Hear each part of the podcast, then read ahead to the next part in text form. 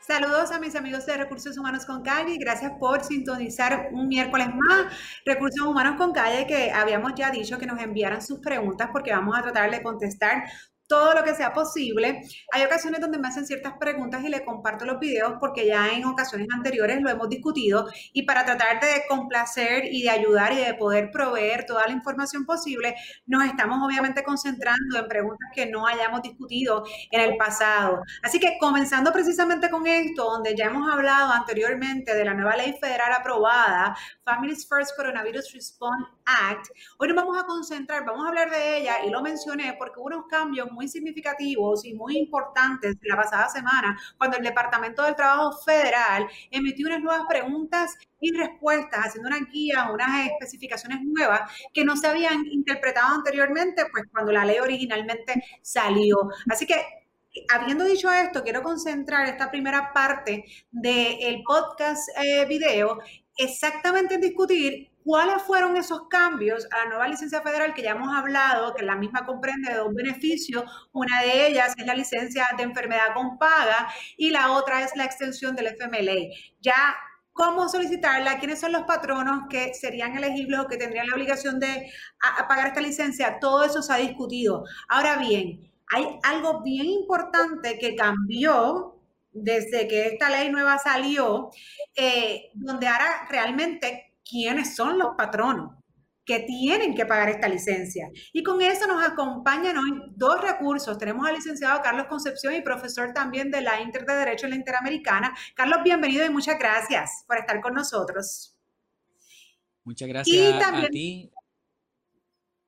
También nos acompaña la licenciada Cassandra Voltagio, licenciada laboral, que nos va a estar hoy también ayudando a contestar todas estas preguntas que ustedes nos han estado enviando. Bienvenida, Cassandra. Gracias por acompañarnos. Gracias por la invitación. Bueno, pues ustedes dirán, ¿cuáles fueron esos cambios eh, que se emitieron de parte del Departamento del Trabajo Federal? Tengo muchas personas ansiosas, tengo muchas personas diciendo, esto no nos va a aplicar a Puerto Rico, esto nos va a aplicar o cómo nos va a aplicar. Carlos. Bueno, todo esto comienza porque los, bufetes, los abogados, el gobierno, comenzó interpretando la ley originalmente, la ley que, concede varias licencias por razón del coronavirus, eh, como que eh, potencialmente el cierre que hacía el gobierno en Puerto Rico era incluía eh, la licencia por razón de lo que le llaman la razón número uno, que es la razón que indica que si el gobierno eh, eh, eh, obliga a una persona a estar en cuarentena o, emite una cuarentena, podrá entonces crearse una licencia con paga por ocho semanas. después de eso se hizo una... Hubo un poco de conflicto en los Estados Unidos con algunos bufetes y eventualmente el Departamento del Trabajo emitió, federal, emitió una opinión donde aclara que hace una definición y una diferenciación y dice que básicamente tiene que ser una cuarentena eh, y no un proceso preventivo eh, como el que está haciendo el gobierno para lo que está para, para que aplique esa licencia. Por ende, eh, deja, al descubierto a un número de, de, empleados, no necesariamente a todos, pero deja, deja al descubierto a un número de empleados que evidentemente están en sus casas porque el gobierno ha hecho lo que se le llama un lockdown, eh, pero no necesariamente están por cuarentena. Por ende, esta licencia no necesariamente les va a aplicar. Y Carlos o Cassandra, ¿me puedes ayudar con esto? Porque yo creo que hay unas preguntas que son bien específicas, exactamente alrededor de las 25, 26 27, donde también habla y menciona que si el negocio cierra en ya hablamos de que básicamente todos los que cerraron antes de abril 1, pues por lo que mencionaste, Carlos, que fue por un lockdown y una orden ejecutiva emitida por la gobernadora de Puerto Rico, pues entonces no van a tener el beneficio. No obstante, habla también de aquellos negocios que se cierren el 1 de abril o después, que es básicamente la fecha de, de vigor que entró la ley, o sea, desde hoy en adelante, si un negocio cierra ¿ok? Independientemente porque sea por reducción de horas, e incluso hay una de las, de las respuestas que a mí me, levantó mucha suspicacia, porque la realidad es que eh, en el lenguaje, si lo miras sencillo, ¿no? Pues es casi contradictorio a lo que habla en, los factores que se tomarían en consideración para que los empleados sean elegibles, porque esa respuesta dice, si el negocio cierra del 1 de abril en adelante, ya sea por un lockdown, por un layoff, por reducción de horas, de venta e incluso alguna directriz de parte del departamento estatal, pues entonces tampoco tendría el beneficio. Así que a mi entender, y quiero que, que, ¿verdad? que todos los que nos están viendo tengan esto claro, básicamente quien tendría el patrono, que tendría eh, eh, la obligación de hacer uso de esta licencia serían aquellos patronos que están abiertos, que estén operando. Corríjame si hay algo diferente. Sí, mi interpretación. Hola. Sí, mi interpretación de esas preguntas y respuestas emitidas por el Departamento del Trabajo Federal es que el factor importante que va a, trigger a que el empleado sea elegible a acogerse a esas licencias por los distintos eh, factores que tiene es que el patrono esté operando. Ya sea que el empleado pueda ir a su lugar de empleo físicamente o pueda trabajar eh, desde su casa remoto, eso es lo importante, porque si el padrón no está cerrado, entonces no hay trabajo para el empleado. El, empleado tiene que estar disponible para trabajar eh, y tiene que tener trabajo de parte del patrono para que esas licencias puedan ser aplicables. Si el, si el, si el centro de trabajo está cerrado y no hay trabajo para nadie, pues, pues entonces no hay nada que resarcir porque de todas maneras tú no puedes ir a trabajar. ¿Ok?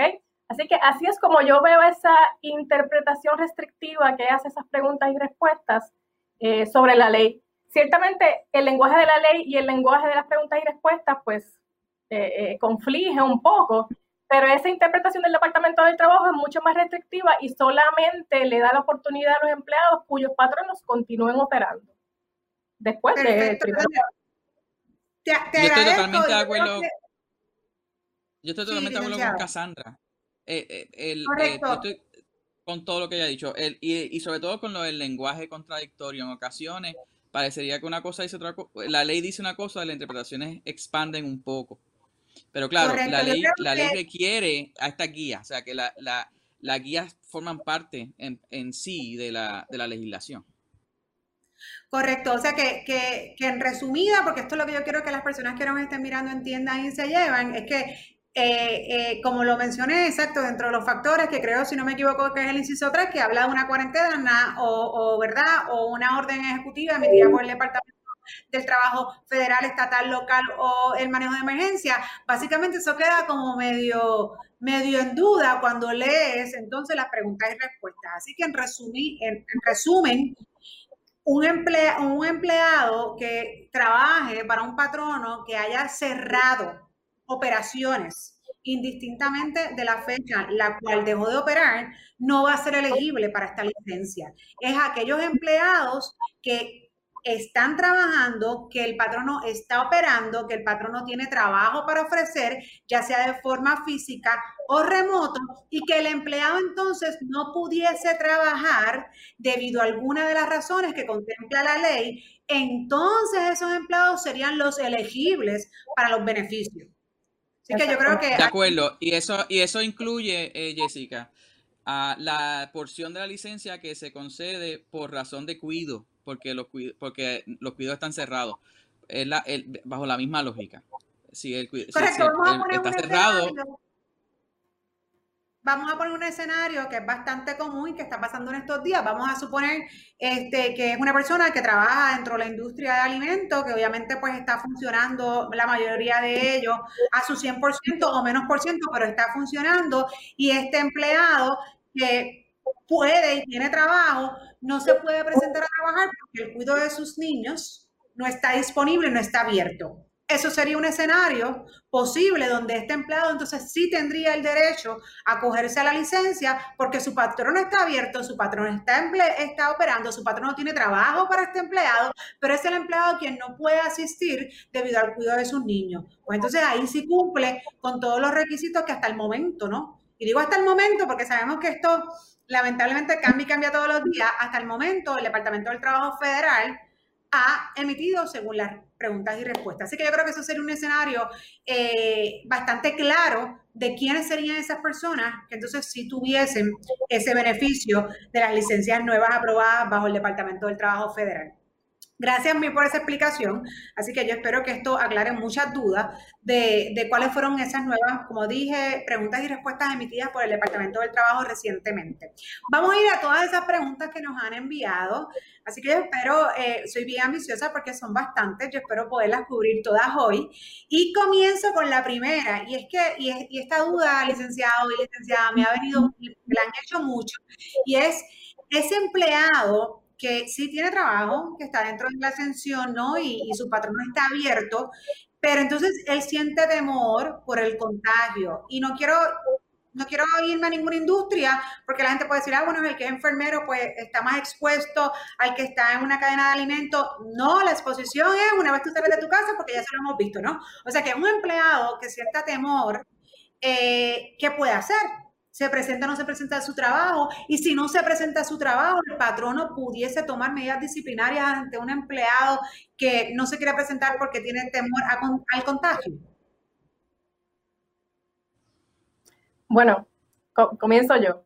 Eh, en, ese caso, cuando el empleado eh, tiene trabajo, su, su, patrono está operando y, es de, de, de los negocios esenciales que están exentos de la orden ejecutiva, la realidad es que el patrón tiene la obligación de establecer, eh, eh, de proveerle a sus empleados un eh, lugar de trabajo seguro.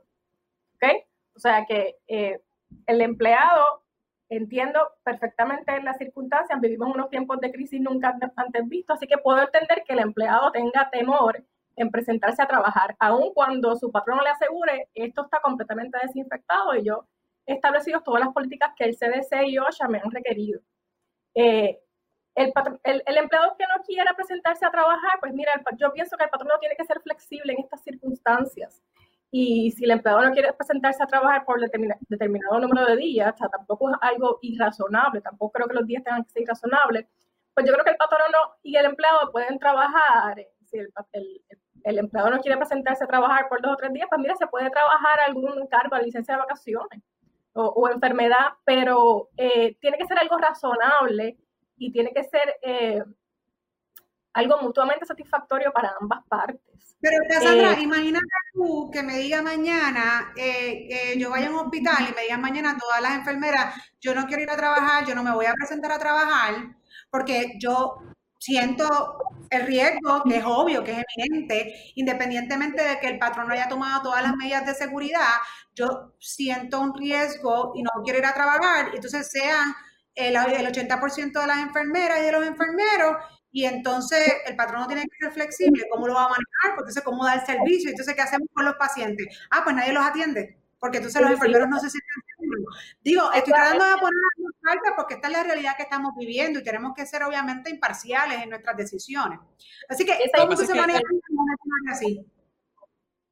La contestación es complicada, lo que pasa, que yo creo que lo que Casandra está tratando de decir. Eh, eh, por un lado, yo creo que aquí hay dos, dos lados de una misma moneda. Por un lado, tiene a los empleados que con razón evidente pueden tener unos temas sobre todo si ha habido algún positivo eh, de algún compañero de trabajo, sobre todo en esos casos, o en casos donde el empleado tiene alguna condición de salud que le expone de forma especial. Y por el otro está el hecho de que el patrono tiene que seguir elaborando, recordando que los que están abiertos son los que necesitamos la comunidad entera. O sea, eh, los servicios de salud, los servicios de alimentos, los, o sea, son los esenciales, como bien dice la palabra. Eh, y aquí, pues entonces, hay dos contestaciones, en mi opinión, la contestación humana y la contestación jurídica. Y cómo entonces eh, eh, las unimos las dos es el, es el, issue. Jurídicamente hablando, eh, el si la empresa está trabajando y el empleado está llamado a trabajar, a menos que haya una razón que eh, OSHA le llama peligro inminente en, la, en las condiciones de, trabajo que el patrono le establece, pues el, empleado tiene que ir a trabajar y reportarse y trabajar. Y en términos jurídicos, pues está expuesto, ¿verdad? A, las consecuencias de negarse a trabajar.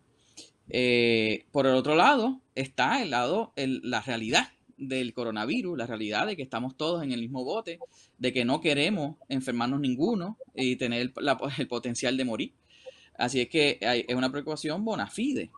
Eh, eh, eh, la, opinión de la, Secretaría del Trabajo de Puerto Rico pues ha dicho lo que yo creo que es una repetición un poco de lo que dice OCHA, que es que hay que mantener, hay una obligación de mantener el área limpia, hay una obligación de proveer lo mínimo, pero sí no es duda de que la opinión también habla de que en, lugares de salud como los hospitales, pues se pueden, los empleados se les debe proveer mascarilla, implicando que en los que no son de salud no hay que proveerla. O sea que inclusive los, los elementos de higiene y de seguridad pueden cambiar de empresa a empresa y de circunstancias de, y, conceptualizarla desde, desde el punto de vista de lo que hace el patrono en particular y qué tipo de cosas qué medidas puede tomar.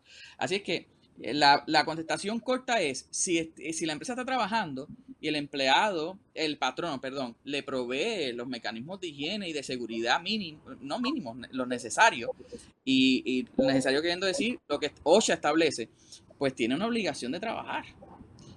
Eh, y entonces hay un niño, pues quizás el patrono que tiene unas circunstancias de salud particulares, que le expone de forma especial, pues quizás lo, lo pueda poner bajo una licencia, etcétera. Pero, el derecho sigue. Sí, y, yo creo que, abundando un poco en lo que tú mencionas, Carlos, y la opinión de la secretaria, ella obviamente pues sí eh, eh, ¿verdad? Llama a la flexibilidad a los patronos ante estas circunstancias, que era lo que mencionaba Cassandra. No obstante, también dice que, como bien menciona, siempre y cuando el patrono cumpla con todas las reglas de salud y seguridad y todo lo que es OCHA, etcétera, pues entonces también puede utilizar sus medidas, ya sea de políticas de, de asistencia, entre otras. Así que yo creo que esto sería un caso de evaluar caso a caso y también obviamente de hacer un llamado también al individuo, ¿no? De lo que es su responsabilidad social en cuanto a lo que en algún momento fue llamado a hacer, ¿no? Eh, así que yo creo que hay que crear conciencia por ambas partes. Entonces, hablando de las posiciones o los puestos de trabajo esenciales, muchas personas me han preguntado, bueno, mi empresa o mi industria está catalogada como una de las esenciales para seguir operando con regularidad. No obstante, yo considero que mi posición no es esencial. Les pregunto, ¿quién toma esa decisión? Y voy a dar un ejemplo, siempre me gusta dar ejemplos porque es la forma más fácil de poder explicar. Eh, estamos hablando de salud nuevamente porque es una de las que sabemos que son sumamente esenciales en estos momentos. Y, por ejemplo, un hospicio, ¿no? donde se emiten eh, a lo mejor pues eh, servicios paliativos, entre otras cosas, pero también están las amas de llave. Las amas de llaves, que incluso son las personas que a lo mejor limpian, eh, ¿verdad? Y, y, no se le da ese servicio de salud, pero es limpieza y en estos momentos la limpieza es una de las cosas más importantes, ¿no? Entonces, ¿quién decide si ese servicio o yo como empleado digo, es que yo no soy esencial porque la industria se eh, pertenece a salud, pero yo no proveo directamente salud. O sea que, ¿quién realmente va a decidir eh, quién debe trabajar y no trabajar en esa compañía. Cassandra, eh, bueno, eh, yo, mi opinión es que eso no está de forma esclarecida en, las órdenes ni en las circulares que se han, que se han establecido, pero la tendencia es que todo el que haga falta para que el servicio esencial que esa compañía ofrece se siga ofreciendo de manera regular. Así es que, por ejemplo, si es una compañía que le paga a sus empleados semanalmente, pues potencial, o que requiere estar generando documentación todo el tiempo, pues el personal administrativo que sea necesario para eso. Eh, y eso, el experto es el patrono, es la compañía que sabe cómo es que lleva a cabo su negocio. El gobierno no es experto en todas las cosas. Eh, así es que el gobierno sabe lo que quiere. El gobierno sabe que quiere salud, el gobierno sabe que quiere gasolina, el gobierno sabe que quiere alimentos, pero cómo se hace el arroz o cómo se empaqueta el café o etcétera, eso lo lleva a cabo el, el, cada compañía. Así es que... Correcto, porque el decir que yo no estoy, en, viste un buen ejemplo, el decir yo no estoy en producción empaquetando físicamente el café no significa que porque estoy en una oficina eh, no sea esencial mi función, porque para que todo ese proceso se dé, definitivamente hay una cadena y hay unos eslabones que se tienen que unir. O sea que contabilidad puede ser tan esencial como el que físicamente está empaquetando el café. Y eso incluye, en mi opinión, eh, eh, perdona, Cassandra, no, Ajá, perdóname. Adelante. estoy de acuerdo con Carlos que el, el, que conoce la naturaleza de las operaciones del negocio es el patrono, es el que está allí todos los días, el que, es el que manufactura el pan todos los días, es el que sabe cómo, cómo, cómo se lleva ese proceso. Así que siempre y cuando el patrono mantenga unas condiciones, de, unas condiciones eh, higiénicas en su, en su centro de trabajo, eh, se puede hacer turnos alternos, se puede, puede haber un espacio entre cada empleado razonable, o sea que hay muchas alternativas para poder cubrir la preocupación de los empleados. Eh, y siempre que es el patrono mantenga esas condiciones, pues entonces no debe haber problema tomando en consideración cuáles son la, cuál es la naturaleza de las operaciones del negocio. De acuerdo, y lo que iba a decir era que eso incluye cuáles, cuáles cosas, el patrón, que eso lo sabrá el patrón también, cuáles cosas se deben hacer allí físicamente y cuáles cosas se pueden hacer remoto. Porque si hay un mandato de que aún las que abren lo reduzcan a lo esencial. Así que si se, lo que se puede hacer remoto, pues también la compañía determinar que, cuáles son esos y si se puede hacerlo. Claro. Entonces, mí hicieron una pregunta. Sabemos que hay muchas compañías que subcontratan servicios eh, eh, y agencias de empleo, donde empleados temporeros, pues continúan obviamente trabajando. No obstante, pues crea la duda en que si, por ejemplo, fuesen eh, empleados que se puedan beneficiar de lo que ya hablamos, ¿no? Las nuevas licencias federales, ¿quién es responsable de hacer este pago? O sea, ¿quién va a ser el responsable de pagarle la licencia de enfermedad con paga o, la extensión al FMLA? ¿Va a ser el patrono, que es la agencia de empleo, o el responsable es la compañía cliente a quien le están brindando eh, ese servicio de empleado temporero?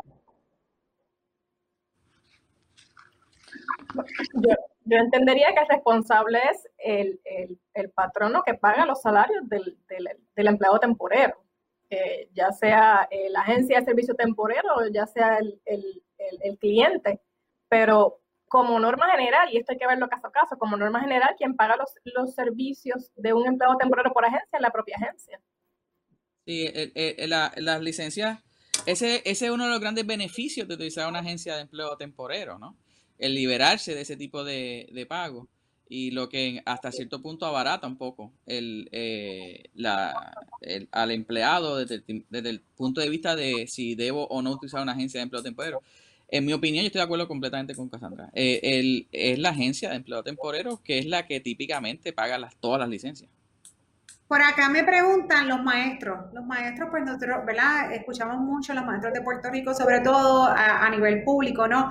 Este, y me hacen una pregunta donde ellos tienen un contrato de trabajo que solamente, ¿verdad?, comprende el periodo escolar de agosto a mayo y su salario es fijo. Si ellos se consideran exentos, ¿y cómo entonces ellos podrían hacer en este caso? O sea, ellos quedan fuera. Eh, ¿Cómo cobrarían? Si algo, ¿qué beneficios tendrían? Eh, anda a veces un poco perdido en cuál realmente es su clasificación de, empleo cuando son maestros. Es que como norma general, los maestros, aunque como norma general, los maestros usualmente firman un contrato todos los años con, las escuelas con las que trabajan. Y esto yo lo he visto mucho. Eh, sin embargo, ya está decidido que el hecho de que un maestro firme todos los años el mismo contrato no significa que sea un empleado por ese periodo de tiempo. O sea, claro, cada caso hay que verlo por sus circunstancias, pero usualmente un maestro es un empleado a tiempo eh, regular con la escuela con la que esté trabajando. Y además, por reglamento, un maestro, como norma general, es considerado exento bajo la clasificación de profesional. Así que, como norma general, el maestro es exento. Sí, completamente de acuerdo. Si no, si no mal recuerdo, y como decimos los abogados, si no, si no mal recuerdo el caso de Iglesia Católica, eh, ese, ese asunto está resuelto. El que esté resuelto, yo estoy de acuerdo con Cassandra, no significa que las escuelas hayan cambiado su práctica, porque por alguna razón les, les gusta eso del contrato anual. Pero en términos jurídicos no tiene ninguna validez ese contrato más que de, para establecer guías de relaciones europatronales. Claro, pero si vamos a suponer que el contrato es hasta mayo, digo, me estoy adelantando, el peor escenario es que esto continúe en junio, julio, pues si ellos reciben algún beneficio, lo van a recibir hasta mayo, porque de igual forma que sea un empleado exento, es hasta mayo. No comprende un contrato de 12 meses. Que yo creo que es la pregunta de la persona que nos Lo que pasa es que creo que está, eh, que yo creo que esa es la respuesta de Cassandra. Estás mezclando dos cosas que jurídicamente, la práctica con lo que es jurídicamente correcto. Estos empleados, aunque tengan un contrato que diga que termina en mayo, si es un poco más complicado, pero si hay una expectativa de continuar en el trabajo, etcétera, eh, son regulares, ¿no? Ese contrato eh, lo que establece son guías de cómo que, cuál es la relación entre el patrono y empleado. Eh, si la escuela deja de trabajar en mayo porque no tiene trabajo, etcétera, al igual que con, como otra compañía, bueno, pues se trata como cualquier otro. Pero en términos del empleado, el empleado típicamente el maestro, como bien dice Cassandra, bajo, bajo el Fair Labor Standards Act, es un exento. Eh, eh, de hecho, es un exento con mayor liberalidad que un profesional en cierta medida porque no tiene el, mínimo de, salario. Eh, y, en, en, realidad, pues se le trata con cualquier otro empleado. Es maestro. Bueno, por aquí sigo porque ya se nos, casi nos acaba el tiempo y a mí me quedan tantas preguntas. Eh, les pregunto, y esto yo creo que es rapidito y lo hemos hablado, empleados que están cobrando bajo la licencia de enfermedad o de vacaciones o cualquier alguna licencia con paga, no son elegibles para el desempleo, ¿correcto? Correcto, correcto. correcto. Ok, sigo por aquí, sorry, pero tengo demasiadas preguntas y quiero tratar de complacer a todo el mundo. Y hemos hablado y se ha escuchado obviamente lo que es la ley 80 y esto también lo hemos mencionado en otros podcasts y las razones no de justa causa para terminación de empleo y en, y en estos tiempos que estamos viviendo donde hay muchos emplea, eh, patronos que están reduciendo o están cerrando parcial o temporariamente, pues están dejando empleados eh, fuera, ¿no? Pero vienen muchas de las preguntas, o las, personas me han hecho esta, eh, eh, eh, esta, pregunta con esta duda y es muy legítima. Y si el patrono me despide, o sea, no es que me puse en layoff esperando, ¿verdad?, volverme a llamar y no estoy pensando en los seis meses, tampoco estos de espera. El patrono simplemente me despidió, cerró, cerró operaciones y me dejó fuera. Pero vuelve y abre las operaciones en cuatro meses y me llama ¿Me va a llamar bajo los beneficios que yo tenía antes o me va a volver a contratar bajo la nueva reforma laboral o la ley número 4 de flexibilidad laboral? Esa es una preocupación que tiene mucha gente. Si pierden o no pierden esos beneficios que tenían antes del cierre.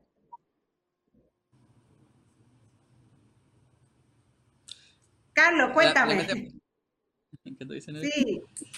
Bueno, la realidad es que es una preocupación válida, vamos a, vamos a empezar por ahí, pero no hay, mi opinión es que a menos que se legisle algo por razón del coronavirus, el layoff es un layoff. Y eh, de hecho es una alternativa eh, que tienen los patronos hoy día, válida. Y tengo que decir que, es triste porque un layoff potencialmente significa que los empleados pierden todas sus, todas sus posibilidades de ganar un salario o licencias, etcétera.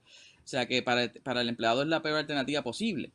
Que no, que la, la, palabra correcta en español es cesantía. Si son cesanteados, pues no están despedidos, porque si regresan a trabajar los llaman en teoría jurídica, pero eh, no ganan chavos, que es lo que ellos quieren.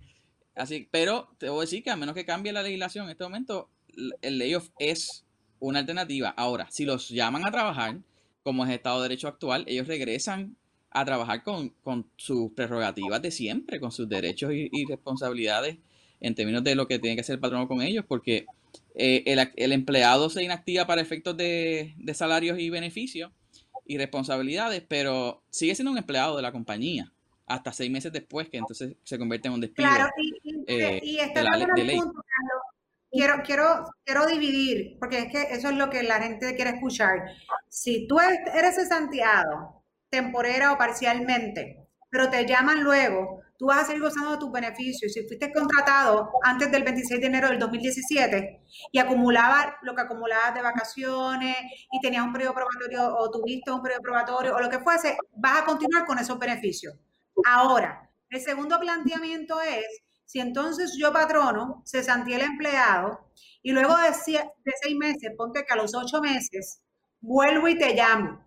Cuando te vuelva a llamar esos ocho meses, te voy a llamar bajo los beneficios de la nueva ley 4, conocida como reforma laboral, o como quieras si te contrato, te contrato bajo los beneficios que tenías antes de que yo te cesanteara. Tomando en consideración que te llamé ocho meses después, y es importante establecer eso porque sabemos que la ley habla de un periodo de seis meses donde pues, e, e, e, ese empleado debería poder gozar de los mismos beneficios si, se, la, compañía lo vuelve a llamar.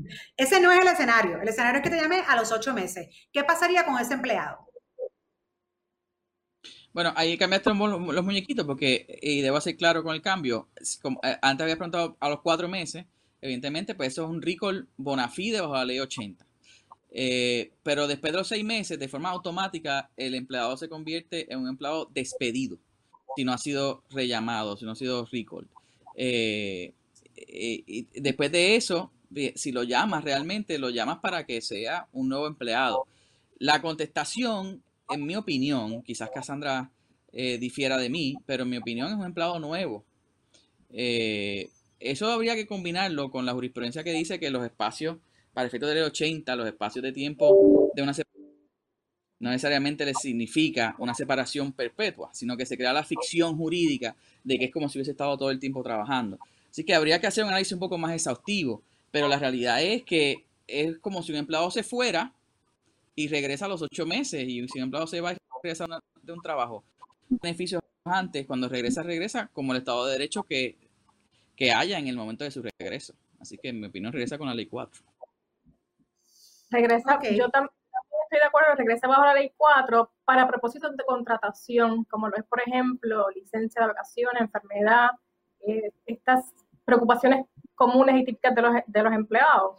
Sin embargo, para propósitos de ley 80 y para computar el, el, los años de servicio de un empleado, siempre y cuando esta relación de empleo no se haya visto interrumpida por más de dos años, continúa con sus mismos años de servicio.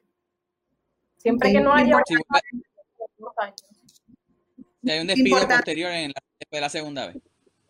Claro, importante esa aclaración, porque una cosa es, y hablando de la ley número 4 de nuevo, lo que son los beneficios a lo mejor de acumulación de vacaciones y lo que es un periodo probatorio, porque entonces el empleado entraría con el periodo probatorio nuevo, versus lo que es una ley 80 y lo que menciona que son años de servicio y cómo se va a calcular también la mesada porque hay una diferencia entre los que fueron contratados antes y después en el cálculo de mesada. Gracias. Cassandra, te pregunto, por aquí me dicen que entonces yo soy empleada de esa compañía esencial, pero entonces lo que hace mi patrón ahora mismo es que nos está dando training.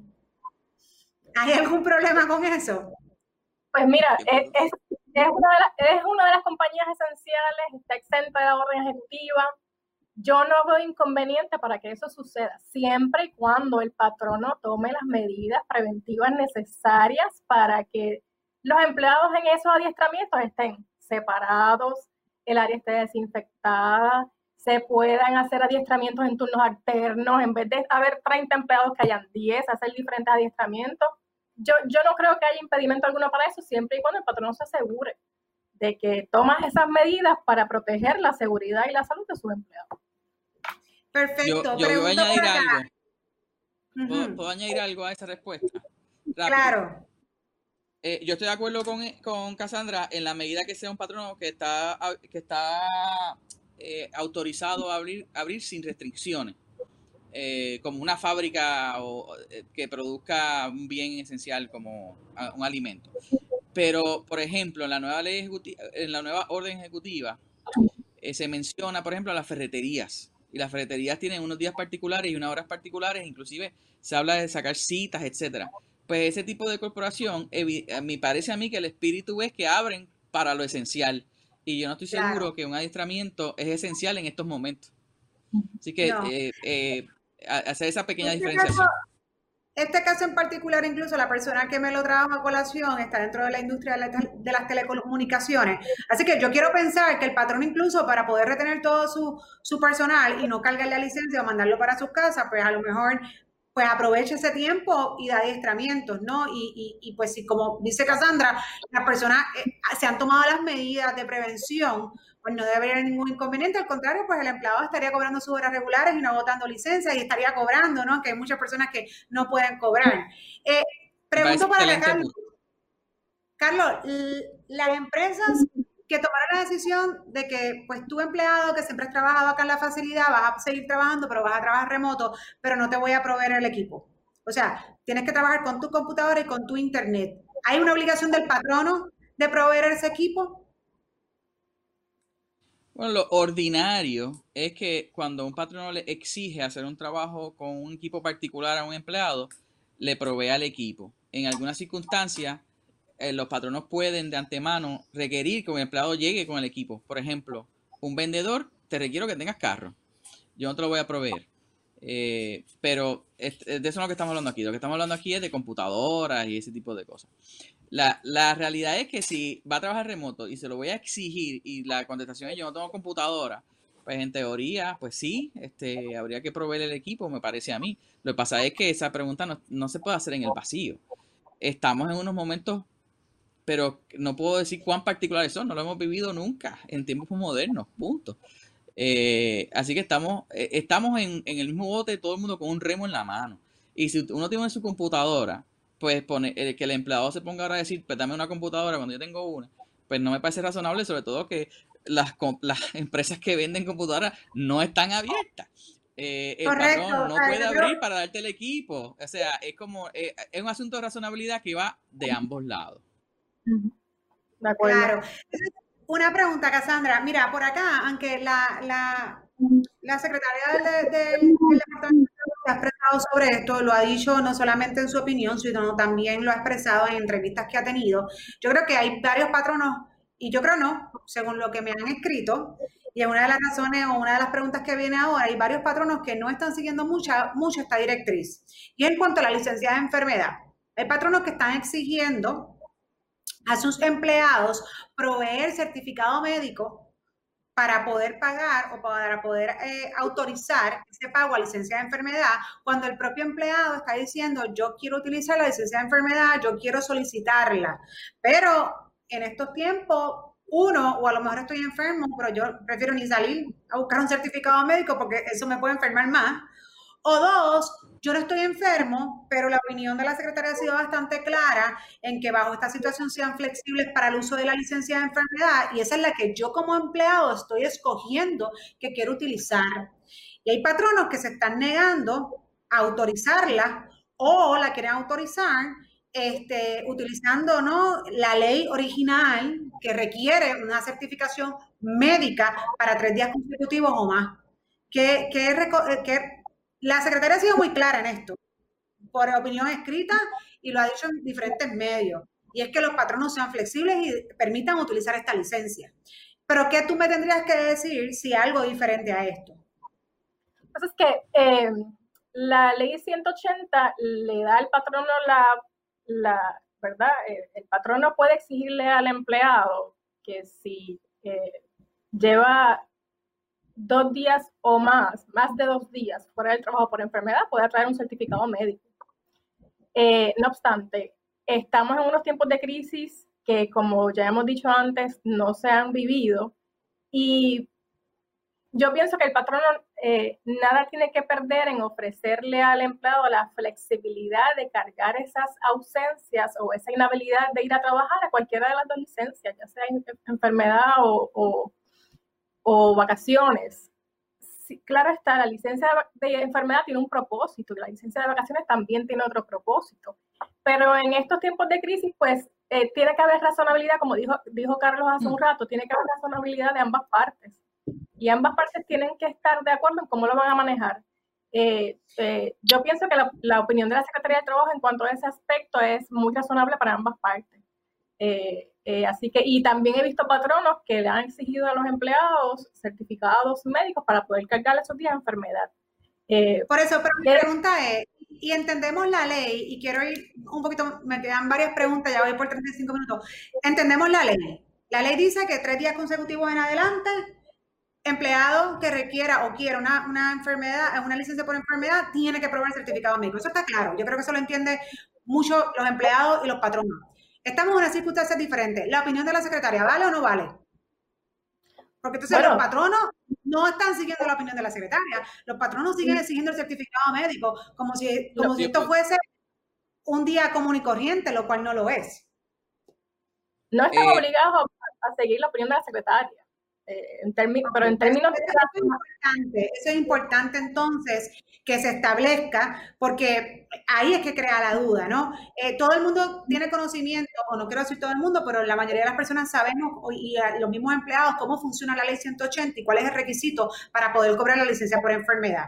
Ahora, tenemos una Secretaría del Trabajo que obviamente pues es la fuente ¿no? principal para interpretaciones o, cuando estas cosas suceden, que ha, que, que ha dicho pues en esta ocasión en particular, por las razones que todo el mundo sabe, en el mundo entero, no solamente en Puerto Rico, vamos a ser flexibles, vamos a lo mejor a brincarnos unos pasos, pero aún así los patronos no lo están haciendo. Entonces, pues es importante que las personas que nos escuchen sepan porque su preocupación es, pues entonces mi patrono no está cumpliendo, o que yo puedo hacer, lo que yo hago, si o sea, que si mi patrono no me lo quiere pagar porque yo no estoy entregando certificado médico, mi patrono, en otras palabras, y eso es lo que yo quiero dejar hoy claro, pues lo puede hacer. No está obligado a seguir Sí, dale, adelante, Carlos. No, no, que todo lo que has dicho es correcto. No hay mucho más que añadir. Yo, yo creo que lo, lo que habría que añadir es que las, la secretaria del Departamento del Trabajo no, hay, no ha dicho nada que no sea contrario a la ley. Lo que ha hecho es una exhortación a que, a que en estos momentos se, sea más flexible patronos a conciencia, para particularmente personas que no tienen síntomas y que no están enfermos, pero tienen necesidades económicas y lo que tienen acumulado es una licencia por enfermedad y que haya una flexibilidad para concederla. Y, y el gran problema con esto, en mi opinión, es que el patrón, desde, desde el punto de vista del patrono, es que el patrono conceda una licencia que después le sea exigible por el empleado cuando el empleado sí se enferme. Y en, mi opinión, y no la tiene disponible porque la pagó cuando, cuando está tratando de ayudar en estos momentos. Y me parece a mí que el valor de esa opinión de la Secretaría del Trabajo es que le da fundamento al patrono para conceder la licencia a destiempo sin que haya una, una potencial eh, responsabilidad civil posterior con los empleados. Así es que si, es, si el empleado lo quiere porque lo necesita y el, eh, lo que la secretaria está diciendo es, dale para adelante, patrono, y págasela. Eh, para que ayudes a ese empleado en este momento. Perfecto, les hago una pregunta. Un empleado que haya estado en un hospital, por otras razones que no hayan sido COVID-19, este, pero sabemos que la exposición está hasta montándote en el carro. Pero sustancialmente, cuando hablamos de un hospital, pues sabemos que la exposición pues, puede ser mayor o debería ser mayor. Cuando ese empleado regresa a su lugar de trabajo, patrono puede enviar ese empleado en cuarentena y decirle, no, te quedas 14 días en tu casa porque tú no vienes de viaje o tú no vienes de España, no vienes de Italia, no vienes de yo no sé, pero vienes de un hospital. Sería prudente, sería correcto que ese patrono tome las medidas y le diga a ese empleado que se vaya para su casa. Yo creo que lo, prudente que el patrono debe hacer en este caso es exigirle a ese empleado un certificado médico que disponga que el, empleado está apto para trabajar. Eh, y, es, eso realmente es lo que yo pienso que el patrono tiene que hacer. Eh, y si ese certificado médico llega y el médico dice este empleado está apto para trabajar, eh, yo no veo inconveniente con que el el empleado regrese a trabajar. Claro, cada caso hay que verlo de acuerdo a sus particularidades.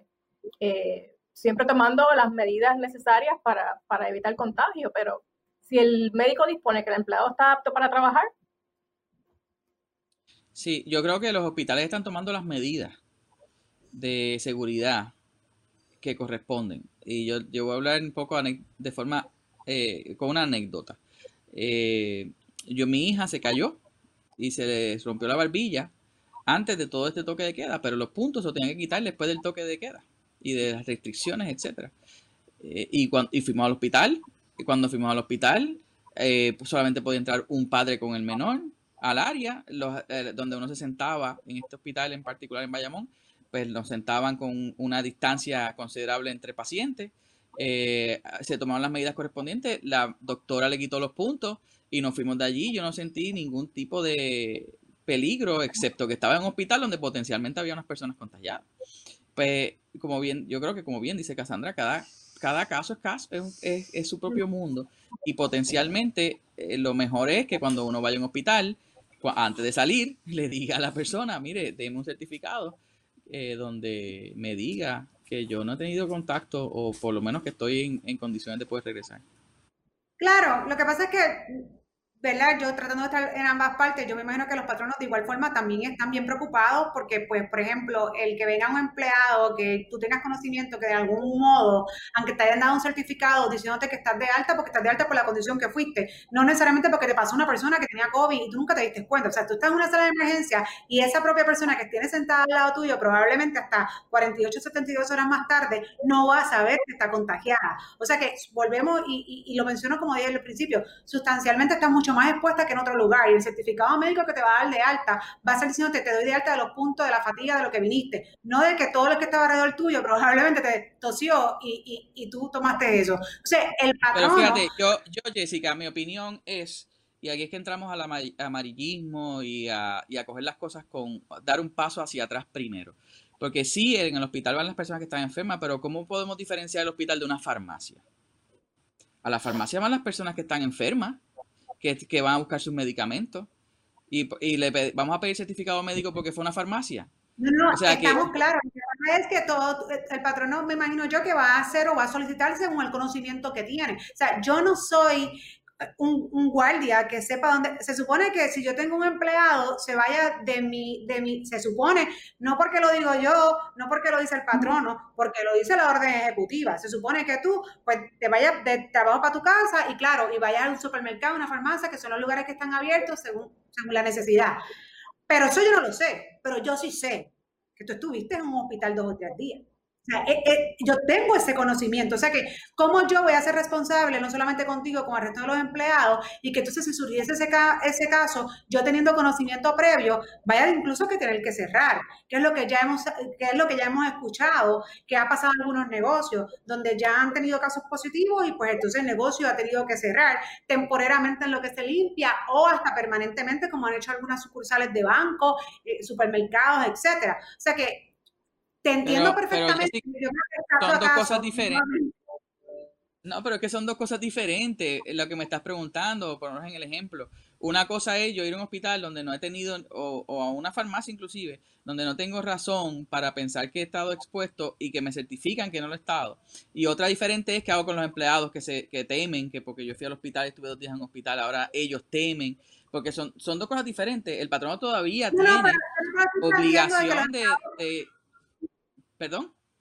No te lo estoy planteando eh, eh, esto es yo un escenario hipotético. No tengo ninguna información, ninguna manifestación de otros empleados que teman. Es que yo como patrono temo que esta persona que estuvo en un hospital vaya a contagiar a otros, porque esa información es confidencial y la tengo yo nada más, no la tiene el resto de los empleados. Pero yo como patrono quiero tomar las medidas preventivas porque yo sí temo sabiendo que esta persona estuvo expuesta dos, tres días en un hospital, a que suceda algo en el lugar de trabajo. Pero como bien mencionaste, ya hay que evaluar, ¿no? Caso a caso, esto es como que tan novel y yo creo que esto vamos a aprender mucho en todas partes y vamos a crear muchos protocolos nuevos que nos ayuden a manejar situaciones futuras. Voy a hacer esta última pregunta y es relacionada a lo que estamos hablando y es si existe algún protocolo, ya sea por parte de OCHA, de Puerto Rico OCHA, del CDC, del Departamento de Salud o donde sea, ¿qué hacer cuando yo tengo conocimiento de que tengo un empleado que dio positivo a COVID?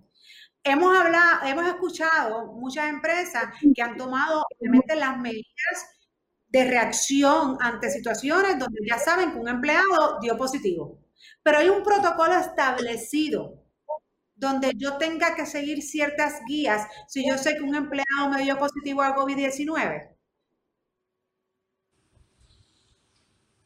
Cassandra, ¿tienes algo de esto? ¿Has escuchado algo de esto? ¿Tienen? Ah. Sí. Eh, adelante, Carlos. No, que decir que... Contigo. Te, cedo el espacio. Hay unas, eh, sí, tanto el CDC como, como el Departamento de Salud como OSHA tienen una guía establecida sobre qué hacer cuando un eh, o tiene conocimiento de que un empleado da positivo al coronavirus. Y una de las primeras cosas que tiene que hacer es informar a los empleados sobre, un sobre una posible exposición, siempre eh, sin informar quién es la persona. Eso es bien importante que, que, se conozca, que el, el, patrono no puede divulgar el nombre de la persona que está contagiado, pero sí informar a sus empleados que hay un empleado contagiado y hay que tomar unas medidas adicionales necesarias para evitar el contagio con los demás empleados. Eh, eh, las medidas como, por ejemplo, desinfectar el área, mandar a todos los empleados allegados a las casas en cuarentena, eh, por, por, lo menos 14 días en lo que se pueden desarrollar síntomas adicionales en estos otros empleados que no o que al momento no están contagiados. Sí. Algo diferente, Carlos. No, diferente no. Sé que, sé corta de tiempo, pero te puedo decir que, que, que, todo lo que ella dice es correcto. Yo, eh, eh, parte de los... Hay, unas recomendaciones específicas, como por ejemplo enviar a, a, los empleados que han estado en, contacto con los, aquellos que han estado infectados, enviarlos a sus casas. Eh, y, no, no tiene que ser, por ejemplo, sé que el Banco Popular, por ejemplo, se, pues, según leí en la prensa, cerró un banco en Guaynabo porque uno de sus empleados dio, dio positivo. Pues eso se contempla en esa guía. Las guías no dicen que se cierre el negocio completo. Pues probablemente el banco hizo eso porque esa persona en particular estuvo en contacto con todo el mundo.